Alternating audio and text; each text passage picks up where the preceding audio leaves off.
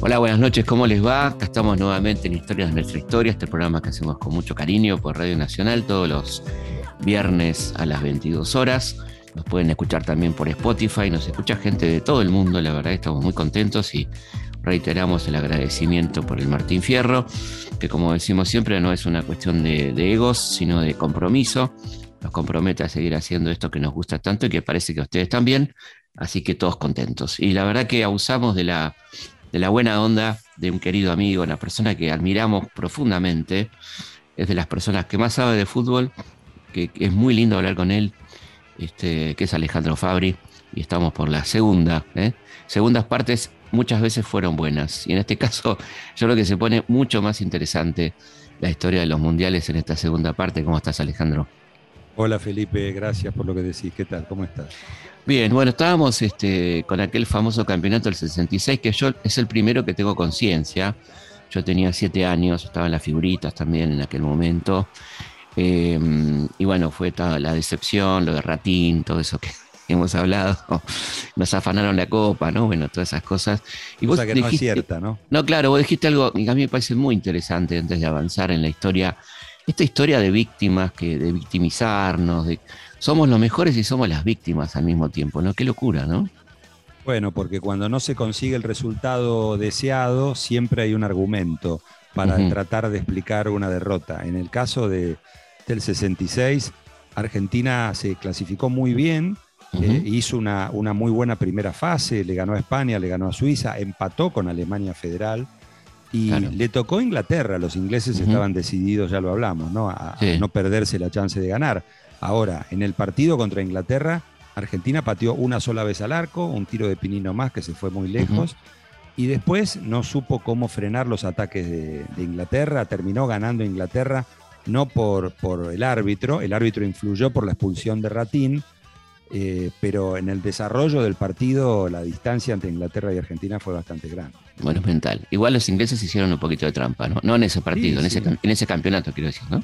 Claro, lo hicieron porque, bueno, primero había que sacar a los tres equipos sudamericanos, a, Pelé lo molieron a patadas, Uruguay se quedó con nueve jugadores con Alemania, con un inglés de juez, y Inglaterra con un alemán de árbitro dejó afuera a la Argentina, y después en la final los ingleses aplicaron la teoría de ganar como sea, y con el árbitro, el juez de línea, mejor dicho, soviético, terminaron, terminaron ganando, ¿no? Claro, así que bueno, el único mundial que tienen los piratas es, de, ese lado, ¿no? Y no, les ha, no le ha ido muy bien a Inglaterra en los mundiales, ¿no? Claro, eso te iba a decir, es muy difícil. Inglaterra no ha tenido, Inglaterra para empezar no ha perdido ninguna final, no ha llegado a mm. otra final. Ha llegado a semifinales varias veces, no, le fue, no le fue tampoco bien, eh, termina jugando por el tercer y el cuarto puesto. Eh, antes, en el inicio de, de, los mundiales, los ingleses se ofendieron porque no les dieron la organización del primer mundial y estuvieron boicoteando el mundial hasta 1950, donde debutaron y perdieron con Estados Unidos, nada menos. Claro, que siempre fue un equipo menor, ¿no? Sí, claro. Totalmente. Bueno, vayamos a, México 70. Ahí me acuerdo de la eliminatoria, me acuerdo de, del lucido papel que tuvo Rendo, pobre, ¿te acordás? Sí, claro. Este, que llegó tarde, lo, entró después, ¿no es cierto? Entró en el segundo tiempo. Claro, y no, no, no logró parar la eliminatoria, ¿no? De, quedarnos afuera. El partido frente a Perú, ¿no es cierto? En la cancha de Boca era una zona de tres equipos, Argentina, Perú y Bolivia. Argentina empezó muy mal, eh, perdiendo en la altura de La Paz 3 a 1. Después perdió con Perú en Lima 1 a 0, un resultado que pudo ser mayor. Y en las revanchas uno suponía que la Argentina iba a sacar ventaja y en todo caso podía llegar a haber un desempate. Argentina le ganó con lo justo a Bolivia 1 a 0 con un gol de penal del tucumano Rafael Albrecht. Eh, si uno estaba, uno, sea, yo me acuerdo, por lo menos era chico, pero me acuerdo el estilo que tenía de patear penales Albrecht, que era patear un tiro bajo a, los costados, junto a los palos. En este caso se puso muy nervioso, tardó más de lo aconsejado como amagando delante del arquero Cobo y terminó pateando al medio del arco a media altura. El arquero no agarró la pelota de milagro. Claro. Y en el segundo partido, Argentina la dirigía Adolfo Pedernera. En el segundo partido, el, equipo peruano jugó muy cómodo de contraataque, debió haber ganado, el partido fue más que Argentina. Los dos goles de Osvaldo Ramírez, el puntero izquierdo, el arquero de Argentina era Agustín Mario Cejas, y Gallo, el famoso Luis Gregorio Gallo, de la mano de Gallo en el partido de River y Vélez del 68, no lo pudo parar nunca a Ramírez. Perú llegó al empate y terminó clasificándose por un punto de ventaja. Em, nada, fue una decepción grande, pero ahí las excusas las tendrían que haber puesto los dirigentes, porque Argentina fue un cambalache en todo el periodo 66-70, la cantidad de técnicos que pasaron a partir de la cantidad de interventores que tuvo la AFA que arrancó con Valentín Suárez, que era dirigente de Banfield. Antes, recordemos que en los 50 había sido dirigente de Independiente. Él introduce el campeonato metropolitano y el nacional. Y, bueno, se suceden los entrenadores y termina dirigiendo a don Adolfo Pedernera, que ya estaba en la última parte de su carrera como, como entrenador, ¿no? Eh, y, Alberto Rendo, que era el volante derecho de San Lorenzo, termina entrando. El, el titular de ese partido con 19 años en el puesto de mediocampista derecho fue Miguel Ángel Brindisi. Ah, mira. Eh, Rendo, hace el gol del empate y al final le alulan un gol, pero estaba en posición adelantada, no había nada que decir, ¿no? Así que llegamos a. Se, queda fuera. Se, queda fuera y en marzo del 70, después ya de la eliminación, va a jugar a Belo Horizonte y le gana a Brasil 2 a 0 eh, en un partido amistoso, propio de la Argentina, ¿no? En increíble, increíble. Después juega el Mundial y cambia toda la historia. Claro, en el Mundial, un Mundial donde, donde brilla notablemente Brasil con Pelé, ¿no es cierto? Mundial de México. Bueno, fue el gran equipo de Brasil. Alguna vez la revista Gráfico hizo un partido, así como hicieron una pelea por computadora entre Rocky Marciano y Muhammad Ali, hicieron un partido este, entre el equipo del 58, en el que debuta Pelé, con Didi, con Zagallo. de Suecia, ¿no? Claro, el Mundial de Suecia, que Brasil lo gana con goleada al local 5 a 2, y el equipo del 70. Eh, yo tenía 14 años, había cumplido justo cuando empieza el Mundial del 70 y fue el primer Mundial que se pudo ver en directo por televisión en Argentina. Era en blanco y negro, por supuesto, pero, pero se disfrutó mucho, aunque hubiese estado afuera Argentina. Y esa delantera de Brasil de cinco conductores de equipo puestos a, delanteros fue impresionante, ¿no? Jairzinho, Gerson, Tostado, Pelé y Ribeliño, una delantera fenomenal. Y mm, además de eso, quedó claro que a Argentina lo eliminó un buen equipo, porque Perú hizo una buena, un buen mundial. Es decir, perdió con Alemania Federal, con tres goles de Gerd Müller, que fue el goleador del campeonato, eh, pero le ganó a Bulgaria y le ganó a Marruecos, se clasificó y para mala suerte peruana le tocó Brasil y terminó perdiendo 4 a 2. Pero lo que pasó en ese mundial fue también, Felipe, que Brasil eh, llegó como absoluto favorito, sin ningún equipo que eh, como posible rival le pudiera hacer sombra. El único podía ser Alemania, que le había ganado a Perú, que le había ganado en una recuperación bárbara a Inglaterra, tomándose revancha del Mundial 66. Inglaterra se queda sin el arquero formidable que tenía Gordon Banks, se lesiona Gordon Banks, que hizo una tajada impresionante contra Brasil, partido que gana Brasil 1 a 0, él le saca un cabezazo a Pelé en el ángulo abajo después de estar parado prácticamente en el otro poste, recorre esos 7 metros y le saca la pelota, se lesiona. Y en el partido contra Alemania fue el único partido que jugó un tal Bonetti, Peter Bonetti, obviamente será hijo de italianos, este, que tiene algunos errores. Inglaterra le va ganando 2 a 0, Alemania se lo da vuelta y lo gana 3 a 2. Y Alemania después se enfrenta con Italia. Italia ya con el estilo del juego característico de los años 60, del catenaccio, mucha defensa, mucho celo por la marca, eh, un par de jugadores muy talentosos como Sandro Mazzola, Gianni Rivera, que era, le decían el bambino de oro, y el puntero izquierdo, que había salido campeón con el Cagliari en el 69. Cagliari es el equipo de Cerdeña que salió campeón una sola vez, en el 69. El puntero izquierdo era Gigi Riva. Bueno, esos jugadores hicieron un partido monumental contra Alemania y el partido lo ganó Italia 4 a 3. Lo eliminó Alemania. Eh, fue un partido en el que Alemania varias veces estuvo a punto de ganarlo. Italia se le dio vuelta. Italia fue a jugar la final con Brasil. claro, la final. La final Italia-Brasil. Claro, la final Italia-Brasil. Yo me acuerdo que lo vimos en, el departamento con mis viejos en Caballito, que estaba mi abuelo materno, que era médico y que vino a ver el partido. Y antes del partido me dice, le va a ganar 6 a 1 Brasil. Bueno, no le ganó 6 a 1, le ganó 4 a 1. 4 una diferencia muy grande. Y un, Pelé, y un Pelé maravilloso, ¿no? Claro, fue la despedida de Pelé. En ese partido Pelé hizo su último gol en un mundial. Lo de Pelé es impresionante porque, en definitiva, juega cuatro mundiales, se desgarra en el mundial del 62 y no puede jugar la parte final del campeonato. Igual Brasil sale campeón. En el 66 lo sacan a pura patada, a pura infracción.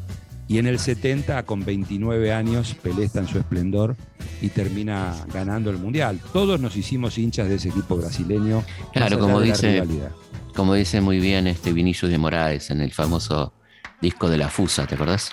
Sí, el de la Se lo cantamos a ustedes porque también hincharon por nosotros. Claro, bueno, eh, fue así. No, no nos pagaron con la misma moneda en el 2014. No, no, exactamente. Lo ofrecemos a ustedes también porque hincharon tanto por nosotros, ¿no? Y esto jamás lo olvidaremos. Pero bueno, y vamos al Mundial del 74, este, la naranja mecánica, ¿no?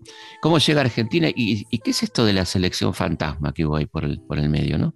Argentina llega... Historia poco conocida, ¿no? Esta de la selección fantasma. Argentina llega clasificándose con, con una eliminatoria ante Paraguay y, Bolivia, y pensando en la altura de Bolivia para, eh, para, para, prevenir las consecuencias que pudiese tener la altura, la selección decide, la AFA decide que un grupo de jugadores que no eran los titulares específicamente, había una mezcla, eh, se concentre eh, en, en, la zona norte de la Argentina, en Jujuy, tratando de aclimatarse y de, y de tener contacto con la altura. Bueno, de hecho, la Argentina arma un equipo integrado mayormente por jugadores que no eran titulares al final, con varios suplentes que sí, y mm, termina ganando 1 a 0 con gol de Oscar Fornari, un delantero que estaba en Vélez, que había salido de San Martín de San Juan, que después jugó en gimnasia. Bueno, le decían la selección fantasma justamente por eso, porque con las comunicaciones que había en el 73 estaban allá en el medio de la montaña y nadie los iba a ver. Se sacaron algunas fotos, fue algún, algún corresponsal, algún enviado especial y nada más. Bueno, y, la Argentina termina clasificándose contra un buen seleccionado paraguayo, le gana 3 a 1 en la cancha de Boca y allí se clasifica para, para, el Mundial con un protagonismo grande del ratón Ayala, Rubén Ayala, que era el centrodelantero de San Lorenzo, y Chupete Guerini, un cordobés, Carlos Guerini, puntero izquierdo, que era figura fue figura de Belgrano de Córdoba, después se fue a jugar a Boca y después se fue afuera y terminó jugando en Talleres de Córdoba. Bueno, ahí se clasifica la Argentina, pero en el medio de todo esto se dan los problemas políticos otra vez dentro de la AFA, la AFA que era un organismo predilecto para el gobierno para intervenirlo y para cambiar de gente, ¿no? Eh, hay distintos entrenadores y terminan haciendo algo que no tiene antecedentes, ¿no? Eh, convocar a tres entrenadores con una trayectoria importante, como José Baraca, Víctor Rodríguez y el polaco Vladislao Kap, eh, y lo llaman a los tres para dirigir a la selección, pero eran tres técnicos que se conocían, a lo mejor Baraca y Cap jugaron juntos en River, pero ese no era el tema. El tema era que tenían tres estilos diferentes de trabajo y tenían ideas distintas. Claro. Entonces se da toda una situación eh, vista desde afuera y a esta altura hasta cómica, ¿no? Delirante, ¿no? Delirante, claro. Un triunvirato, digo. Un, triunvirato. Y no eran Chiclana, Paso y Zarratea, eran Cap, Baraca y, el pobre de Víctor Rodríguez. Porque eh, eh, charlando con jugadores de la época, que eran muy buenos jugadores, Argentina tenía muy buenos jugadores mm. en esa época, ya había varios que estaban en el fútbol europeo.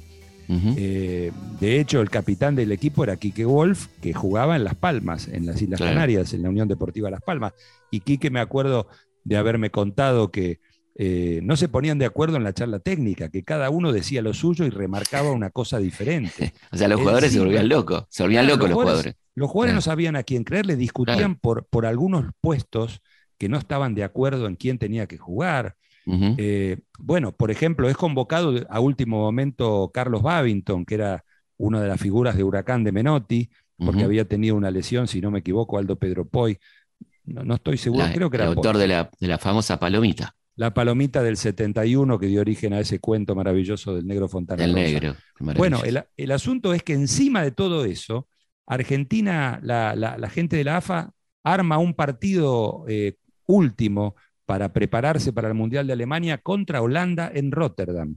Holanda que era ya a partir del trabajo del Ajax y del Feyenoord, los dos equipos que llegan a finales europeas y continentales, era la gran, la gran vedette del momento, si bien no había jugado nada y no había ganado nada. Bueno, Argentina pierde 4 a 1 y, contaba Quique que cuando termina el partido, uno de los entrenadores les dice a los jugadores, muchachos, no se preocupen que esto no va a volver a pasar.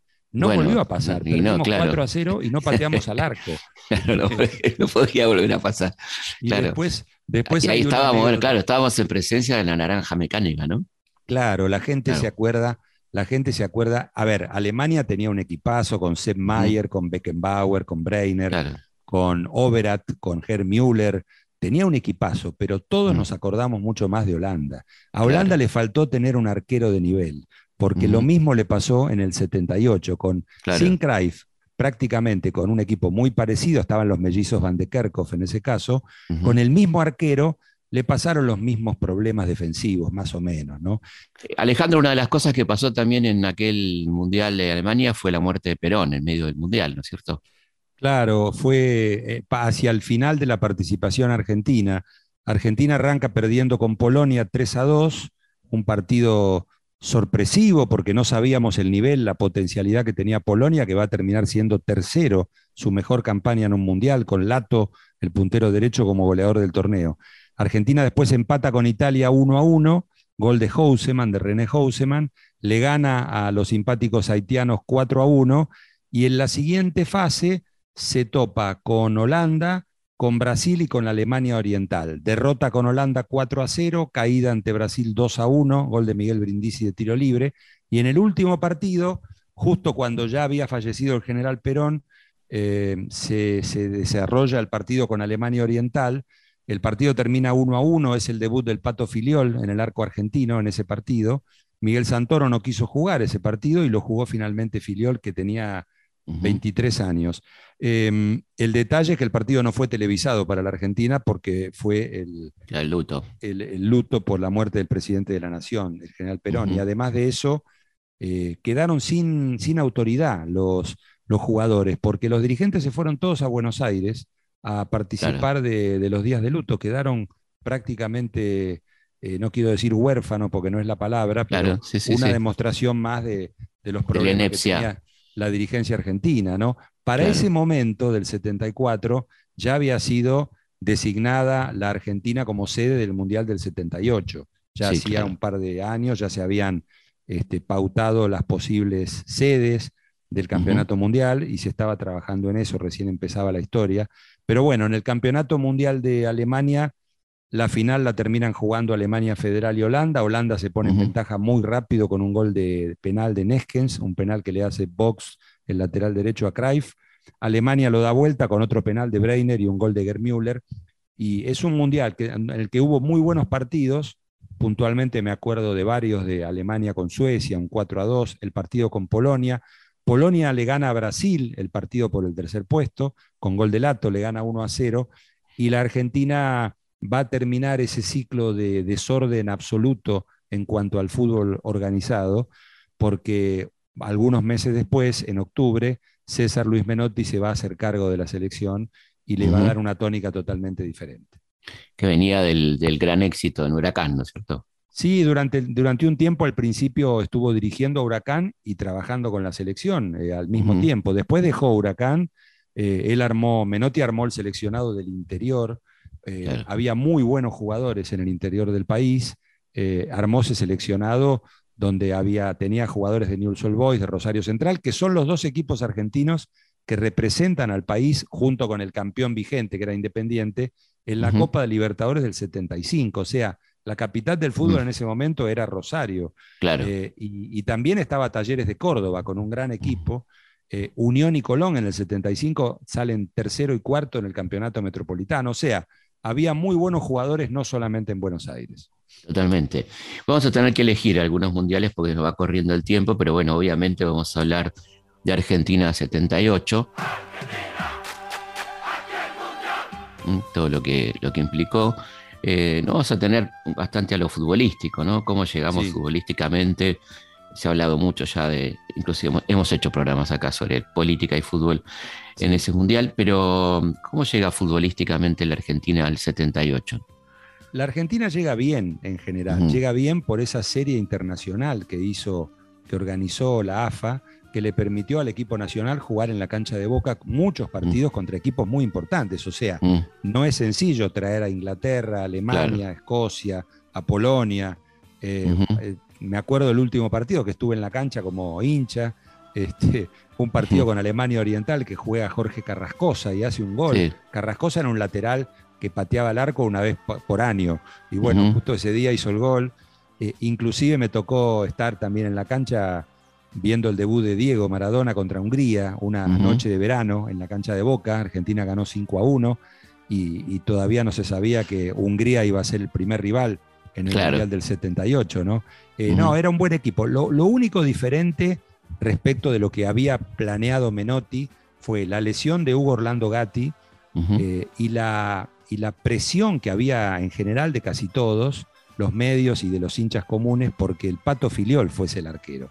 Claro. Eh, Menotti tenía un estilo que tenía mucho que ver con lo que representaba Gatti, pero bueno, eh, se dieron las cosas de esa manera y terminó atajando el Pato Filiol al que le debemos buena parte de la copa.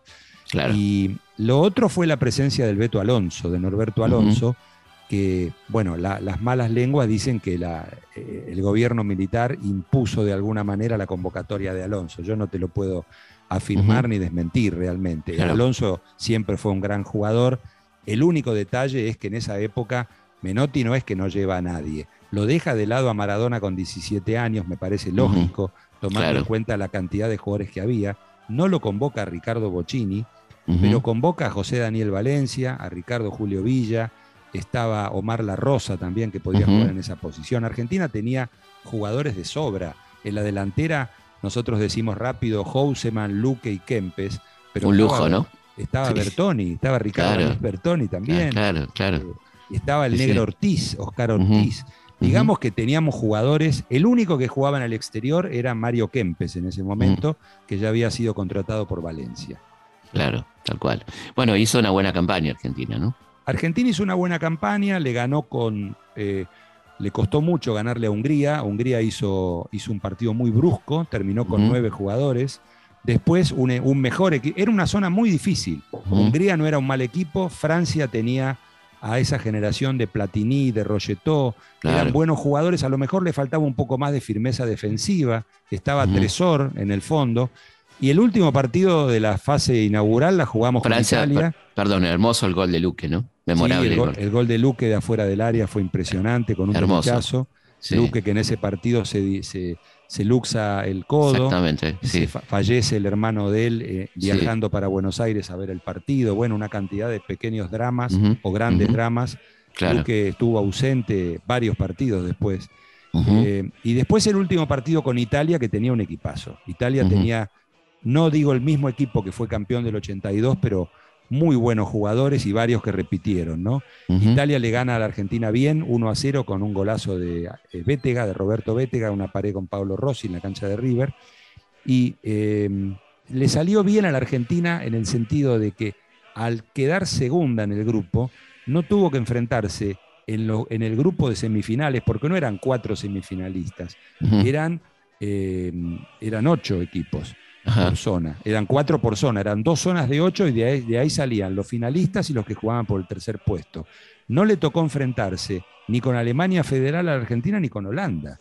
Ellos se enfrentaron contra Italia y fue Austria, Austria que, tuvo protagonismo en otras épocas en el fútbol mundial, le ganó a Alemania 3 a 2 con dos goles de, de Johann Krankl, que era el número 9 del Rapid de Viena, y la dejó fuera a Alemania. Y bueno, y llegaron Argentina y, Holanda, un partido también durísimo, con muchas jugadas.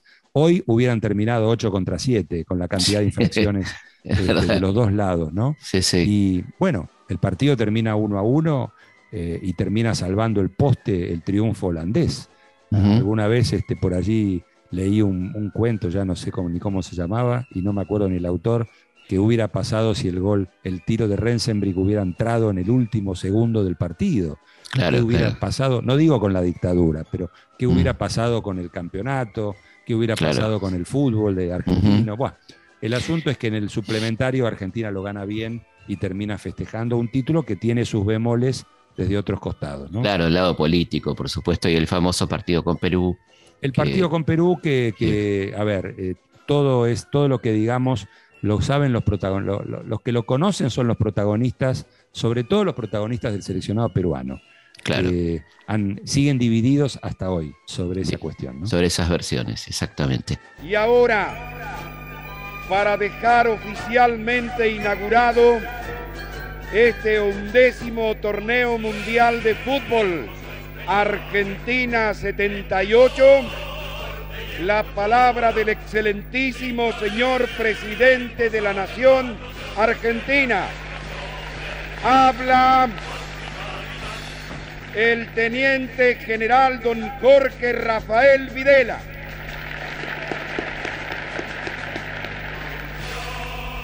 Señoras, señores, hoy es un día de júbilo para nuestro país la nación argentina. Dos circunstancias concurren a ese efecto. La iniciación de un evento deportivo en escala internacional, como lo es este Campeonato Mundial de Fútbol 78 por otro lado, la amistosa visita de miles de mujeres y hombres de procedentes de las más diversas regiones de la tierra nos honran hoy con su visita, con la sola condición de su buena voluntad en un clima de afecto y de respeto recíproco. Y es justamente la confrontación en el campo deportivo y la amistad en el campo de relaciones humanas que nos permiten afirmar que es posible, aún hoy en nuestros días, la convivencia en unidad y en la diversidad. Única forma para construir la paz. Por ello, pido a Dios nuestro Señor que este evento sea realmente una contribución para afirmar la paz. Esa paz que todos deseamos para todo el mundo y para todos los hombres del mundo. Esa paz dentro de cuyo marco el hombre pueda realizarse plenamente como persona con dignidad y en libertad. En el marco de esta confrontación deportiva caracterizada por su caballerosidad. En el marco de la amistad entre los hombres y los pueblos y bajo el signo de la paz, declaro oficialmente inaugurado este onceavo Campeonato Mundial de Fútbol 78. Muchas gracias. Vamos a una pausa y seguimos charlando con Alejandro Fabio. Historias de nuestra historia, con Felipe Piña, por Nacional, la radio pública. Los hechos, los lugares, los personajes son muchos. La forma de contarlos, una sola. Historias de nuestra historia, con Felipe Piña por Nacional, la radio pública. Seguimos conversando con el querido amigo Alejandro Fabri sobre la historia de los mundiales. Vamos a tener que elegir, y a mí me, gustaría hablar, por supuesto, de México 86, ¿no? De, del mejor Diego probablemente, ¿no? Mm. Eh, no sé qué opinas vos. Totalmente de acuerdo. El mejor Diego con la selección. El mejor Diego como jugador, seguramente uno tiene que elegir el periodo inicial de Argentinos Juniors y el periodo del Napoli. En el del Napoli, claro. claro. De los millonarios del norte y gana dos campeonatos. Y bueno, por eso es un santo en Nápoles, ¿no? Claro. Este, bueno, y, cómo fue ese, desempeño de Maradona en México 86? El desempeño, yo no creo que inclusive tomando en cuenta Pelé en el 58 no hubo nunca un caso de un jugador que haya sido tan determinante en un equipo como lo fue Diego, más allá de que, por ejemplo, en la final no hizo goles. Claro. Eh, no es que son tres goles de él como hizo Pelé contra Suecia en el 58, ¿no? Hizo asistencias, como se dice hoy, ¿no? Hizo asistencias y sobre todo también eh, fue un, jugador fundamental, como lo fue también en el 90, con todos los problemas que hubo en el Mundial del 90, aglutinando a los compañeros, tratando de enfocarlos en el campeonato. Fue muy importante esa reunión en la que se dijeron de todo, aparentemente, después del empate con Junior de Barranquilla, un 0 a 0 lastimoso antes de viajar a, México. Claro. Y bueno, encontró a unos socios formidables en, Tata Brown, en el Vasco Larticochea, en el Checho de Atista, en Burruchaga, en Maldano. Y salió todo muy bien. Eh, a ver, Argentina jugó siete partidos, no mereció perder ninguno de esos siete, mereció ganar la gran mayoría y el partido con Italia fue muy parejo, lo pudo haber ganado Argentina también. Fue el único punto que dejó en el camino, los únicos puntos que dejó Argentina en el camino, ese empate con Italia. Eh, tuvo momentos eh, difíciles, el partido contra, contra Inglaterra en algún fragmento y también el partido con Alemania, cuando Alemania empata, que se pone 2 a 2 y parecía que iban a suplementario y llega el toque de Diego y el gol de Burruchaga. Claro. Eh, fue un justo campeón, digamos, Argentina terminó con todos los con todas las excusas propias y aquí no había nada que decir. Está bien, fue el hubo gol con la mano y en otro mundial no se hubiera cobrado. Eh, claro. yo creo que nosotros nos podemos consolar diciendo que para enmendar esa situación eh, anormal, ilegal, Diego hizo el gol que hizo a continuación. Claro, el gol más lindo probablemente de los mundiales, ¿no? Probablemente. Pasemos a Italia 90 eh, la canción más linda de todos los mundiales, debes coincidir, ¿no? Sí, por supuesto, por supuesto. Todo lo que viene de Italia. Con los apellidos nuestros tenemos alguna simpatía. alguna simpatía. Bueno, y dejar afuera Italia, ¿no? Qué impresionante. Sí, claro. Eh, a ver, era un equipo que, si nos atenemos al juego, Argentina no mereció de ninguna manera llegar a la final. Eh, se clasificó de casualidad con esa mano de Maradona en el partido con la Unión Soviética, no cobrada en la línea del arco. Eh, se, recuerda, se recuerda muy poco eso, ¿eh? Y sí, es cierto. Argentina. Argentina debuta perdiendo con Camerún en un partido en que los molieron a patadas, sobre todo a Canigia. Y que estuvo presente el expresidente, ¿no? Claro, justamente. bueno, ganó 1 a 0 Camerún con el gol de Oman Villic, un error de Neri Pumpido, que encima después se lesiona, tiene que aparece el Vasco Goicochea. Después, Argentina le gana a la Unión Soviética 2 a 0. La Unión Soviética ha sido permanentemente perjudicada en casi todos los mundiales, ¿no? Eh, y después empata un partido muy malo con Rumania, con gol de Pedro Monzón 1 a 1. Queda tercera en el grupo y después, bueno, pasa por los penales con Yugoslavia, que estaba ya en el, inicio de la, disgregación yugoslava. Eh, después viene el partido con, con, primero el partido con Brasil el 1 a 0, que de ninguna manera mereció ganar la Argentina no, por una obra maestra de Diego y la definición de Canigia, ¿no? Sí, claro, momento mágico, pero tuvimos en un arco todo el partido. entre los palos, Goico y la mala puntería de Careca y de alguno más, este, se clasificó Argentina. Además, no era, no era nada frecuente que Brasil fuese eliminado en octavos de final. Eh, después superamos a Yugoslavia por penales en, en Florencia un partido en el que Diego erra su correspondiente penal, se lo ataja al arquero yugoslavo. Después llega el partido contra Italia, que es la única y gran actuación que tapa todo lo demás, la actuación eh, memorable del equipo argentino ante un equipo italiano incentivado, acicateado. Local. Eh, local, este, casi te diría condescendiente con la Argentina, porque todos sabían que Diego apenas se podía mover.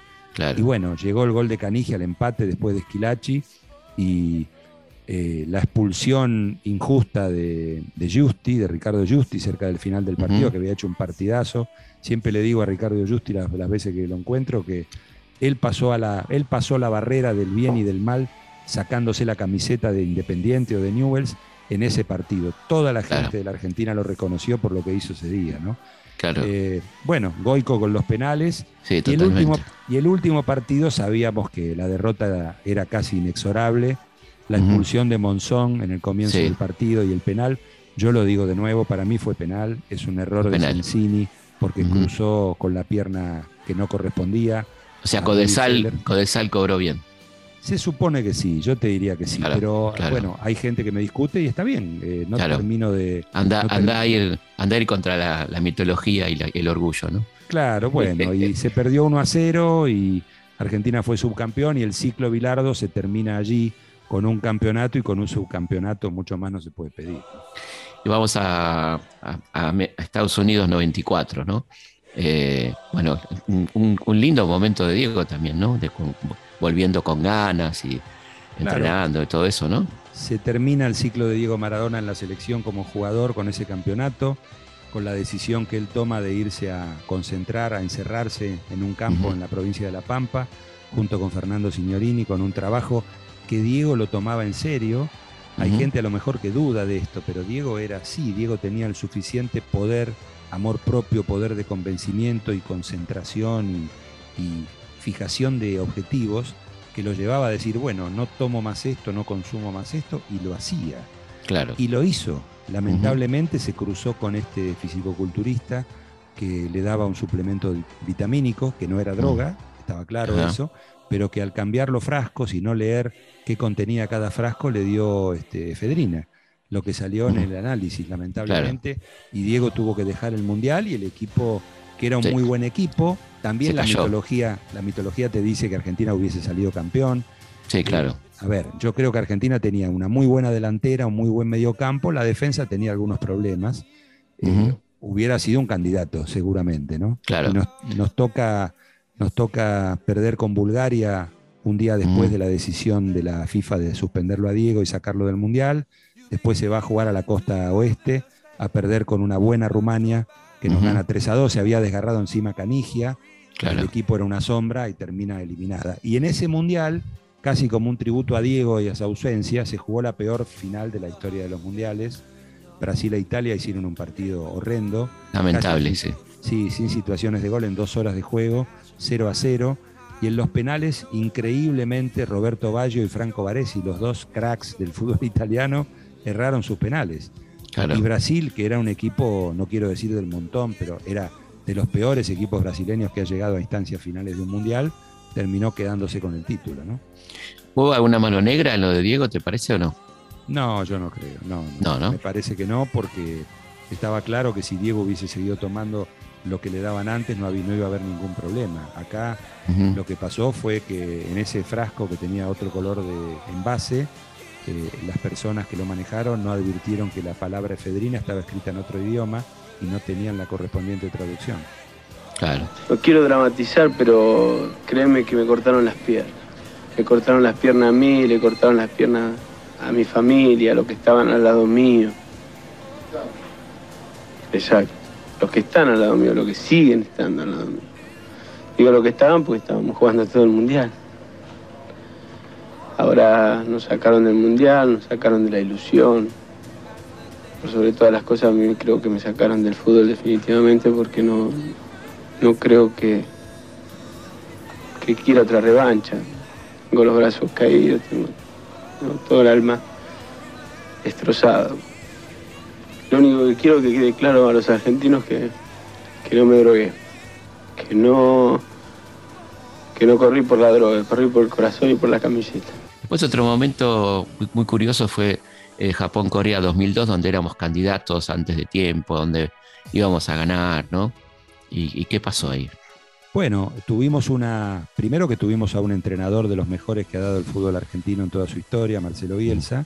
Esto dicho desde mi lugar por simpatía de siempre, pero por los jugadores más que nada. Los jugadores que han tenido a Marcelo Bielsa, salvo la, pelea relativa que tuvo con José Luis Calderón después del Sudamericano de Asunción del 99 y algún concepto que puede decir Riquelme porque no lo puso tanto como él quería, los demás todos te dicen lo mismo. Te dicen, el mejor de todos que tuve, Bianchi tal cosa, eh, Pasarela tal otra, te nombran muchos técnicos y en un momento te dicen, bueno, pero Marcelo Bielsa era único, era imprescindible, todo lo que te decía pasaba en la cancha, un tipo derecho que, no, que no era falso, bueno, una cantidad de cosas que cayeron, cayeron al tacho de la basura después de la eliminación insólita ante Suecia. Argentina hace una eliminatoria impresionante, 13 victorias, 4 empates y una derrota ante Brasil en Brasil con 3 goles de penal.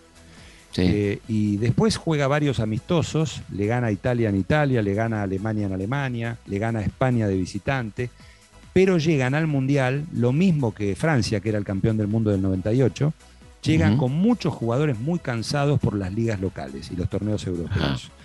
Eso generó que para el siguiente Mundial de Alemania se extendiera 15 días más el, el plazo para que los jugadores pudieran estar descansando antes de una Copa del Mundo. Porque además de Argentina, Francia queda eliminada en primera ronda sin hacer un solo gol, con un empate y dos derrotas. Claro.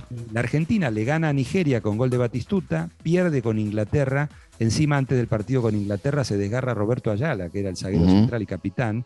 Y quien entra, Mauricio Pochettino, es el que comete la infracción del penal. Nunca tuvo demasiada suerte Bielsa en estas cosas, ¿no? Sí, pobre. y en el último partido con Suecia, Argentina domina claramente, le hacen un gol de tiro libre todos dicen evitable. Y bueno, mm. el, delantero Svensson puso la pelota junto al palo, Pablo Caballero no llegó y fue el 1 a 0. Lo empata en el final eh, el gol de Crespo, después del penal que no convierte mm. Ortega, da rebote el arquero.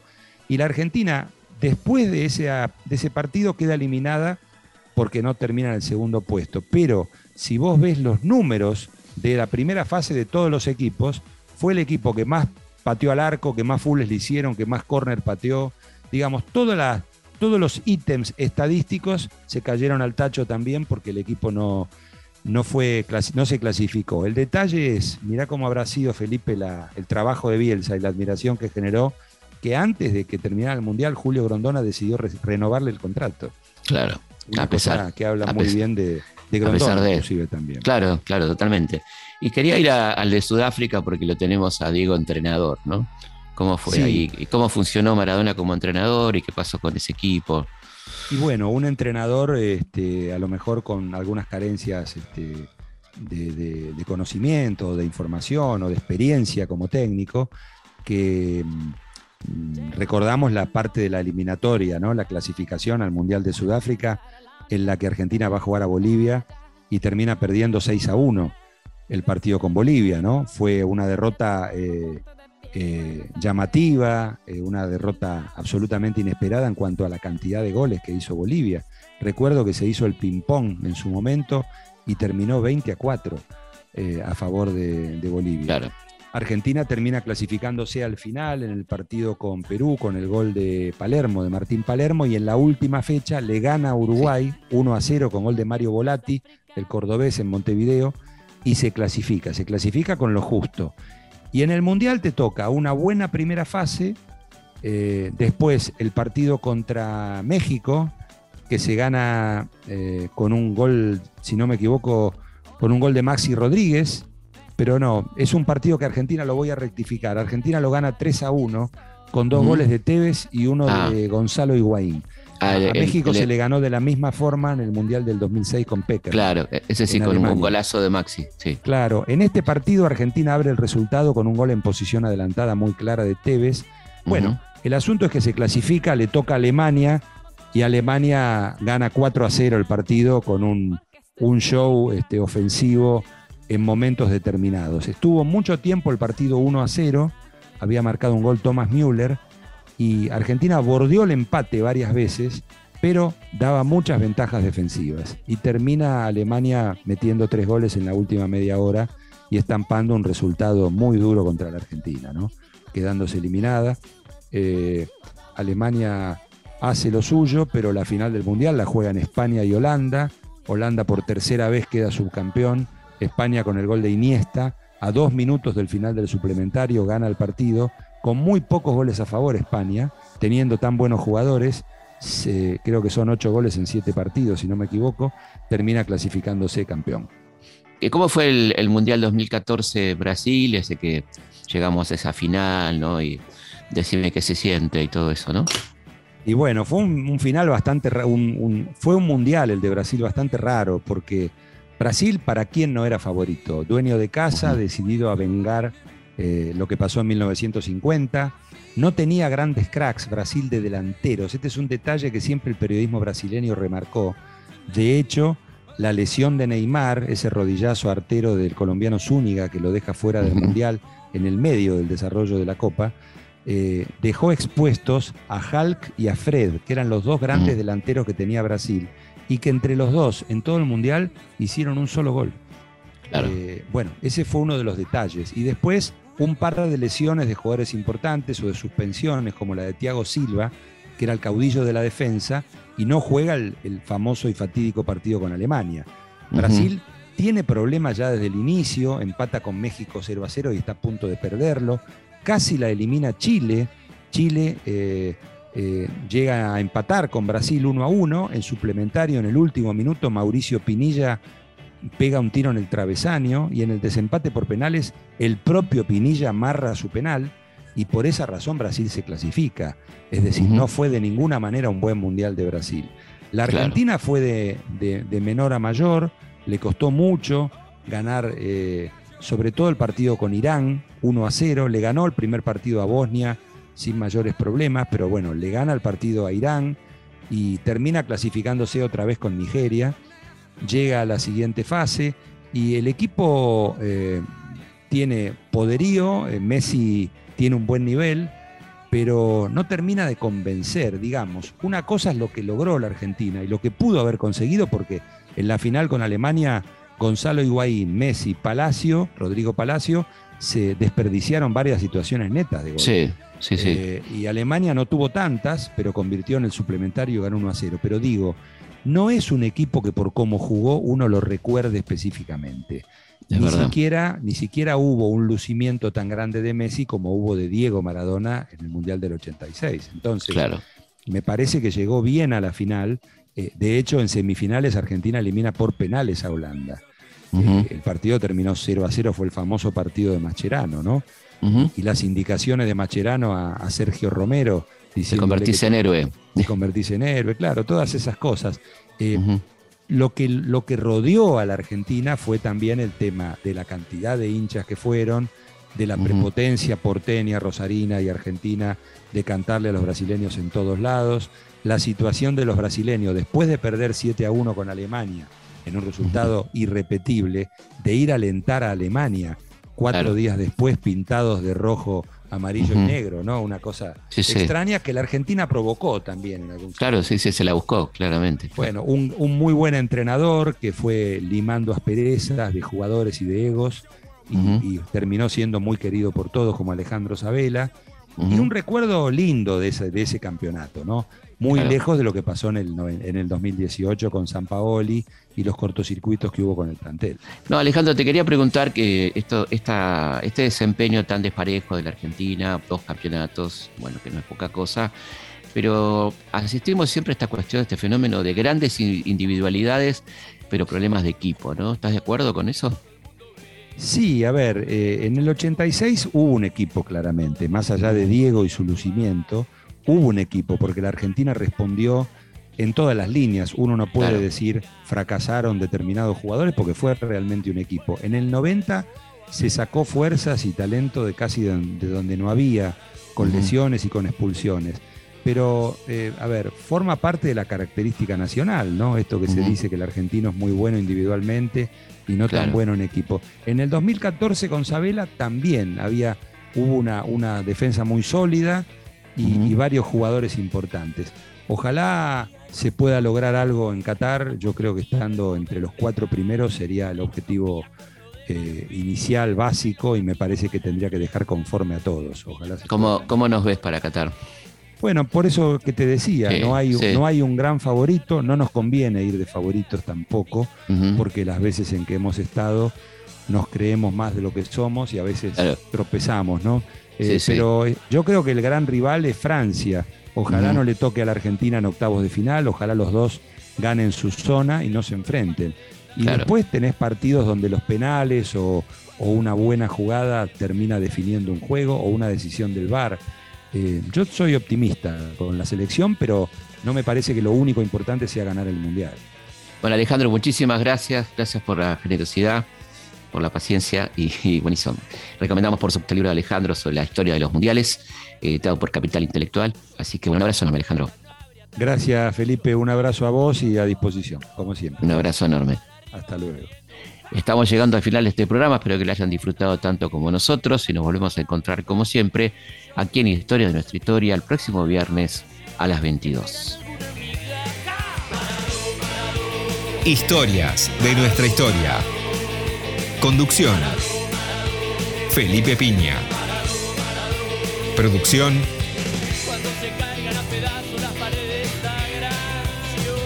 Cecilia Musioli.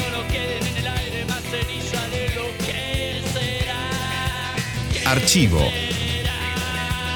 Mariano Faín. Edición. Martín Mesuti.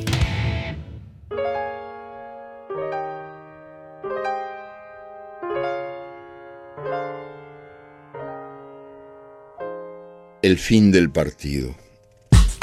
Rueda la pelota, el mundo rueda. Se sospecha que el sol es una pelota encendida, que durante el día trabaja y en la noche brinca allá en el cielo mientras trabaja la luna, aunque la ciencia tiene sus dudas al respecto. En cambio está probado, y está probado con toda certeza, que el mundo gira en torno a la pelota que gira. La final del Mundial del 94 fue contemplada por más de 2.000 millones de personas, el público más numeroso de cuantos se han reunido a lo largo de la historia de este planeta. La pasión más compartida. Muchos adoradores de la pelota juegan con ella en las canchas y en los potreros, y muchísimos más integran la teleplatea que asiste comiéndose las uñas al espectáculo brindado por 22 señores en calzoncillos que persiguen la pelota y pateándola le demuestran su amor. Al fin del Mundial del 94, todos los niños que nacieron en Brasil se llamaron Romario y el césped del estadio de Los Ángeles se vendió en pedazos como una pizza a 20 dólares la porción. ¿Una locura digna de mejor causa? ¿Un negocio vulgar y silvestre? ¿Una fábrica de trucos manejada por sus dueños? Yo soy de los que creen que el fútbol puede ser eso, pero es también mucho más que eso, como fiesta de los ojos que lo miran y como alegría del cuerpo que lo juega. Un periodista preguntó a una teóloga alemana, Dorothee Sole, ¿cómo explicaría usted a un niño lo que es la felicidad? Y ella respondió, no se lo explicaría. Le tiraría una pelota para que jugara. El fútbol profesional hace todo lo posible por castrar esa energía de felicidad, pero ella sobrevive a pesar de todos los pesares. Y quizás por eso ocurre que el fútbol no puede dejar de ser asombroso. Como dice mi amigo Ángel Ruoco, eso es lo mejor que tiene, su porfiada capacidad de sorpresa. Por más que los tecnócratas lo programen hasta el mínimo detalle, por mucho que los poderosos lo manipulen, el fútbol continúa queriendo ser el arte de lo imprevisto. Donde menos se espera, salta lo imposible. El enano propina una lección al gigante y un negro esmirriado y chueco deja bobo al atleta esculpido en Grecia. Un vacío asombroso. La historia oficial ignora al fútbol. Los textos de historia contemporánea no lo mencionan ni de paso en países donde el fútbol ha sido y sigue siendo un signo primordial de identidad colectiva. Juego, luego soy. El estilo de jugar es un modo de ser que revela el perfil propio de cada comunidad y afirma su derecho a la diferencia. Dime cómo juegas y te diré quién eres. Hace ya muchos años que se juega al fútbol de diversas maneras, expresiones diversas de la personalidad de cada pueblo, y el rescate de esa diversidad me parece hoy día más necesario que nunca. Estos son tiempos de uniformización obligatoria en el fútbol y en todo lo demás. Nunca el mundo ha sido tan desigual en las oportunidades que ofrece y tan igualador en las costumbres que impone. Quien no muere de hambre, muere de aburrimiento. Desde hace años yo me he sentido desafiado por el tema, memoria y realidad del fútbol, y he tenido la intención de escribir algo que fuera digno de esta gran misa pagana que tan distintos lenguajes es capaz de hablar y tan universales pasiones puede desatar. Escribiendo, iba a hacer con las manos lo que nunca había sido capaz de hacer con los pies. Chambón irremediable, vergüenza de las canchas. Yo no tenía más remedio que pedir a las palabras lo que la pelota, tan deseada, me había negado. Y yo me quedo con esa melancolía irremediable que todos sentimos después del amor y al fin del partido.